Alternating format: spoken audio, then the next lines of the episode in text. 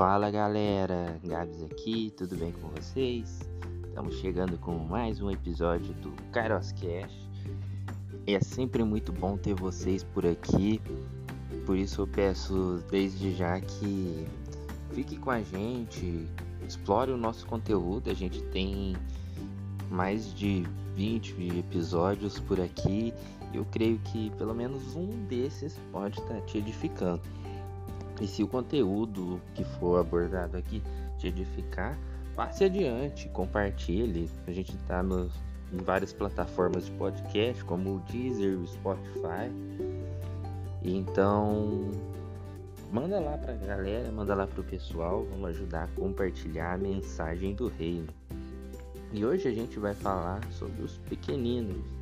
Afinal de contas, estamos no Dia das Crianças. Dia 12 de outubro é considerado o Dia da Criança, uma data que é marcada para as grandes lojas do setor corporativo vender brinquedos. Mas isso é um mero detalhe, né? Eu acho que essas datas comemorativas, essas datas especiais, servem sim para a gente fazer certas reflexões e sim, a gente tem muito que aprender com os pequeninos. Por isso, vem com a gente, pega seus carrinhos, suas bonecas e vamos brincar.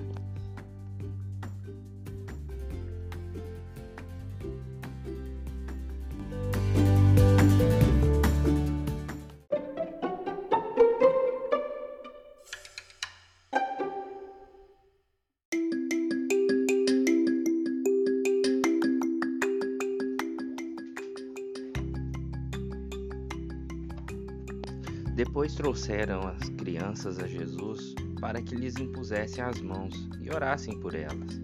Mas os discípulos os repreendiam. Então disse Jesus: Deixem vir a mim as crianças e não as impeçam, pois o reino dos céus pertence aos que são semelhantes a elas. Depois de lhes impor as mãos, partiu dali. A gente começa com esse texto que está lá em Mateus, no capítulo 19, dos versículos do 13 ao 15, são só três versículos, mas que relatam muito bem a relação de Jesus com as crianças e o quanto a gente pode aprender com eles. Porque Jesus compreendia que para que entrássemos nos céus, para que a gente herdasse o teu reino, né, a gente deveria ser como elas. E a gente fala muito, né? Principalmente quando chega nessa época de Dia das Crianças, fala muito, já virou um clichê, falar da pureza da criança, né? É um, um, são pessoas puras que não têm maldade e tudo isso é fato, já é, é batido. Mas eu queria abordar um outro tema, né? Uma outra pegada que anda assim lado a lado com essa coisa da pureza da criança que é uma questão que está totalmente, diretamente atrelada à questão de herdar o reino dos céus, que é a relação das crianças na questão da fé, né? porque eles têm a pureza que é necessário ter para herdar o reino dos céus, mas eles têm uma fé que eu diria que uma fé de criança chega a ser algo inabalável. Por que inabalável? Posso puxar da minha memória situações da minha infância onde durante ao longo de todo o ano eu estudava, tentava tirar boas notas, porque ao final daquele ano, no Natal, meu pai havia prometido que me daria um presente, né? um presente tão desejado. Por exemplo, em 2003 eu tinha ali meus 7 para 8 anos e eu queria muito ter um videogame. O videogame da época ali que tava bombando, recém-lançado era o PlayStation 2, mas era caríssimo, é porque naquela época todos os consoles eram importados, a Sony não fabricava PlayStation no Brasil, então o preço era exorbitante. Então não tinha a menor condições de ter um PlayStation 2. E do lado da minha casa tinha uma locadora de games. Se você tem menos de 20 anos, você não vai saber o que, que é isso, mas era um lugar onde as pessoas iam para jogar videogame. colocava lá 50 reais, centavos, 50 reais, onde eu tô aqui, 50 centavos meia hora, um real uma hora, e você jogava ali, colocava, escolhia um jogo no catálogo ali que o dono da locadora tinha, colocava e você brincava ali. Geralmente eu ia muito com meu primo, a gente brincava de futebol, de vez em quando para variar a gente jogava um Mortal Kombat, um joguinho de luta. E era bem divertido. E eu queria muito ter um videogame.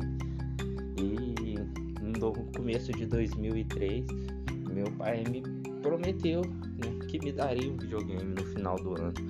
E já tinha ali meus oito anos, eu já não era tão inocente assim, saber que minha família não tinha condições de me dar um Play 2. Então eu pensei, meu pai vai me dar um Play 3, Play, Play 1, né? É, então eu fiquei o ano todo estudando, né? Tentando tirar boas notas. Lembro também que 2003 foi um ano bem complicado em relação à minha saúde, que eu tive problema de pneumonia que se agravou no decorrer do ano. Eu perdi muitas aulas. No entanto, eu consegui manter as boas notas, apesar dos pesares. E eu cheguei no Natal, né, contando que eu ia ganhar um Play 1. E até que no dia 24 de dezembro, meu pai chegou com aquela caixa de videogame, eu desembrulho e de repente o que, que eu ganho? Um Dynavision Radical com dois cartuchos, um de 30 jogos, outro de 64, que tinha todos os jogos do Nintendo o NES, sabe? Aqueles joguinhos, não era nem o Nintendo 64, né? Que era super avançado, era o Nintendinho mesmo, aqueles jogos de 8 bits. E assim, eu fiquei por alguns segundos frustrados. No entanto, logo depois eu, o que eu queria fazer era jogar. Eu coloquei para jogar, eu me diverti muito e a verdade é que eu nunca tive um PlayStation 1 e demorei anos até eu conseguir meu primeiro emprego para me conseguir comprar um PlayStation 2 quando o PlayStation 3 já estava no auge. Enfim, eu nunca tive aquilo que eu desejei ao longo de todo o ano de 2003. Tive um videogame que aos meus olhos era, era inferior, né? não era de última geração, nem de penúltima geração, já era bem mais antigo. No entanto, foi aquilo que meu pai podia me dar e se a gente parar para pensar, de repente se ele tivesse me dado um PlayStation 2 ou um PlayStation 1 como eu queria, né? me conformando com o PlayStation 1, era um videogame da época eu poderia ficar mimado, eu poderia ficar acomodado, eu poderia perder muito tempo jogando aqueles jogos e aquilo poderia me atrapalhar posteriormente no meu desempenho da escola. Enfim, isso poderia ter acarretado um monte de coisas. Enfim, eu, como uma criança de 8 anos de idade, não ganhei o videogame que eu tanto queria, que eu pedi para os meus pais, que eu achei o ano todo que eu ganharia.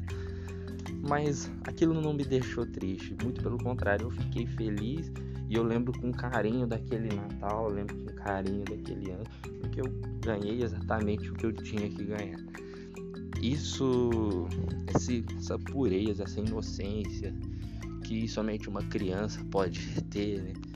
de ter sensibilidade para isso, está muito atrelada à forma que a gente lida com a vontade de Deus, porque muitas vezes a gente coloca nas mãos de Deus, a gente quer que a vontade de Deus seja feita, mas até a página 2, isto é, quer que a vontade de Deus seja feita, mas se a vontade de Deus for semelhante à nossa vontade, porque se não for a nossa vontade, não é a vontade de Deus.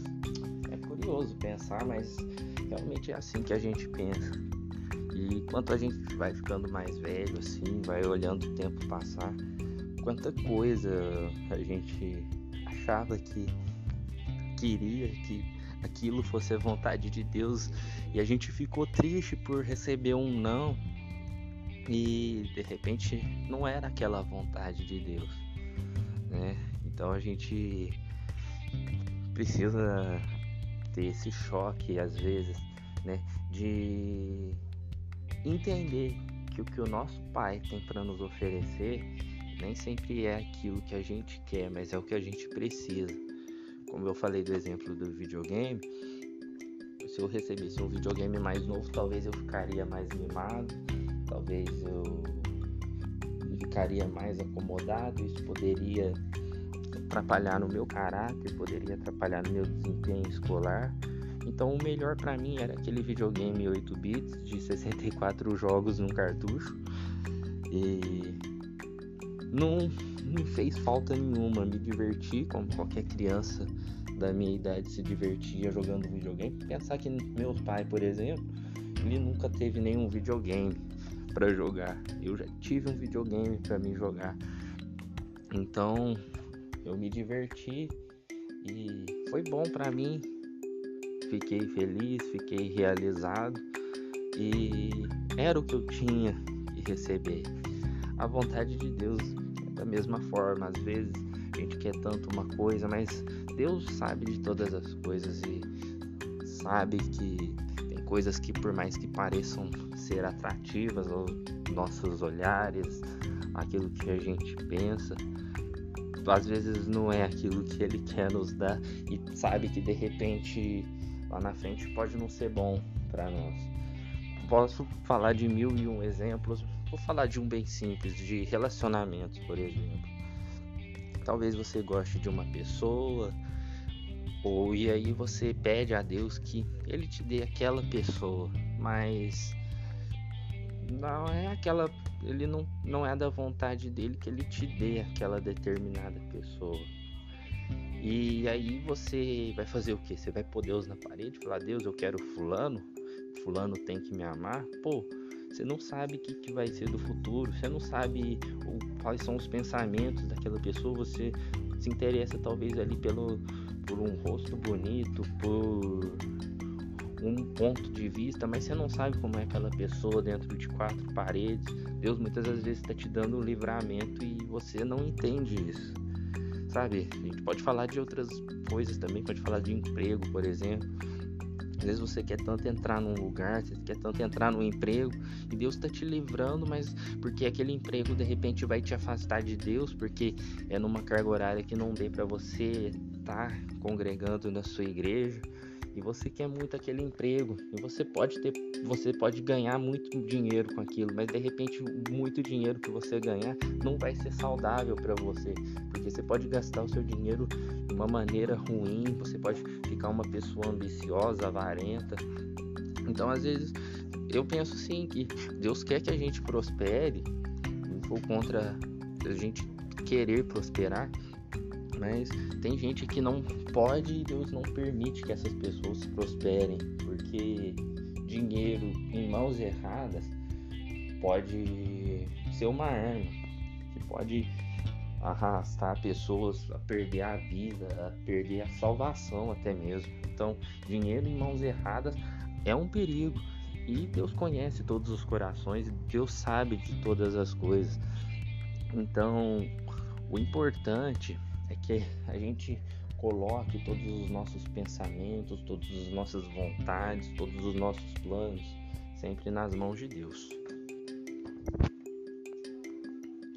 Pedi e dar-se-vos-á, buscai e encontrareis, batei e abrir-se-vos-á, porque aquele que pede recebe, e o que busca encontra, e ao que bate abrir-se-lhe-á. E qual dentre vós é o homem que, pedindo-lhe um pão, se o seu filho pedir, lhe dará uma pedra, e pedindo-lhe peixe, lhe dará uma serpente.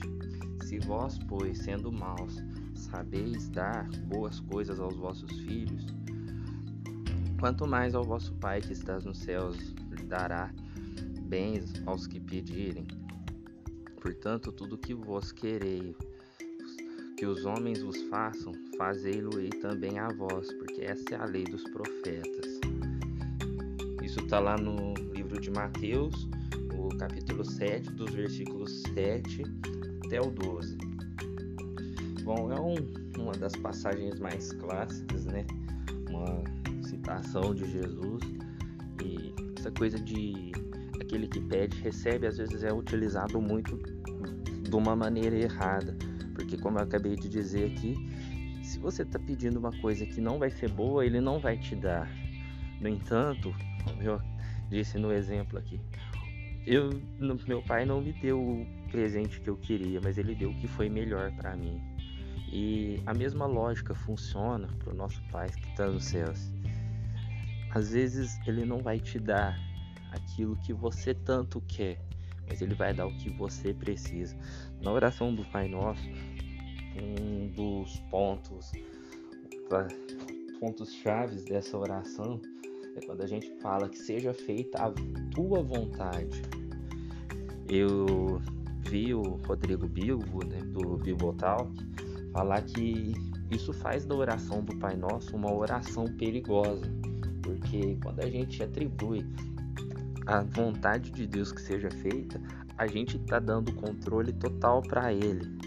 A gente perde o nosso controle de tudo e atribui somente a Ele. E é assim que tem que ser, é que seja feita a tua vontade, não a minha. Então, se for a tua vontade, você vai correr o risco de de repente não ser aquilo que você queria, mas você vai estar tá colocando nas mãos de Deus. E é assim que tem que ser. E aí é o porquê que a gente tem que ser como criança, a gente tem que ter a fé como uma fé de uma criança.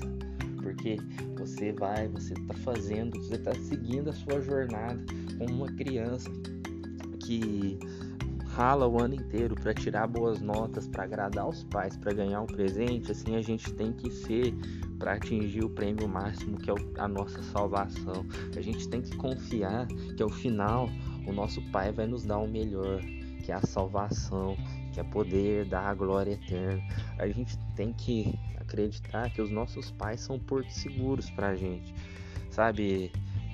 Provavelmente na sua infância você tinha medo de escuro ou talvez tinha medo de ficar sozinho em casa, mas o simples fato de ouvir a voz do seu pai, da sua mãe, de alguém que cuidava de você, isso fazia você descansar. Sabe, a gente tem que acreditar que a gente tem um pai que está no céu, que independentemente da do que a gente estiver passando, confie que tem um pai que cuida de você e que não vai deixar você passar por nenhum perigo, porque assim é o nosso Pai que está nos céus. Sabe, a gente tem que ter isso que somente as crianças têm, essa confiança. Sabe, a gente vive querendo que milagres ocorram com a gente, mas a gente faz de tudo para não contar com milagres. A gente precisa ter essa dependência do nosso pai, uma dependência que somente os pequeninos têm e a gente precisa aprender com eles. Para encerrar, eu queria citar um trecho de um dos livros mais bonitos que eu já vi, desde criança eu já li inúmeras vezes, mas quanto mais a gente cresce, mais a gente aprende. Com esse pequenino que é O Pequeno Príncipe de Antoine Saint-Exupéry, e o trecho diz: Os adultos não entendem nada sozinhos, e é cansativo para as crianças ficar explicando coisas para eles.